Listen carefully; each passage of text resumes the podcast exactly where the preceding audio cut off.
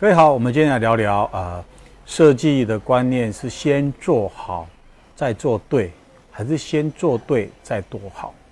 设计常常会很主观的拿一些啊设计呃元素，或者是客户给的一些信息呢，然后就开始呃做起设计来。那如果我们把比喻为设计是一个申论题，客户在 brief 里面给我们的七个要项、八个要项，要放在他的设计物上面。那我们总不能挑剔说，哎，客户资料给我太多，我只能，呃，放上三个，放上四个，因为我的设计只能放上这些要素，那我就舍弃不不要的要素。其实这个在商业设计里面是比较被不被允许的。那如果用申论题的概念去看的话，同样大家拿到这样题目，那大家就继续申论去表彰。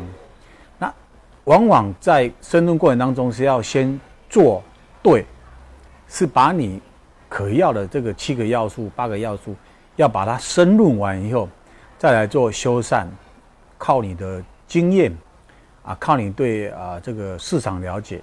然后善用你的美学，善用你的一些技能，来去把它做好。如果在一个商业设计，它本身做错，我只是一意的做好。这相对性是很空泛、空洞的，而好跟坏其实是很主观的，有人认为好，有人认为不好，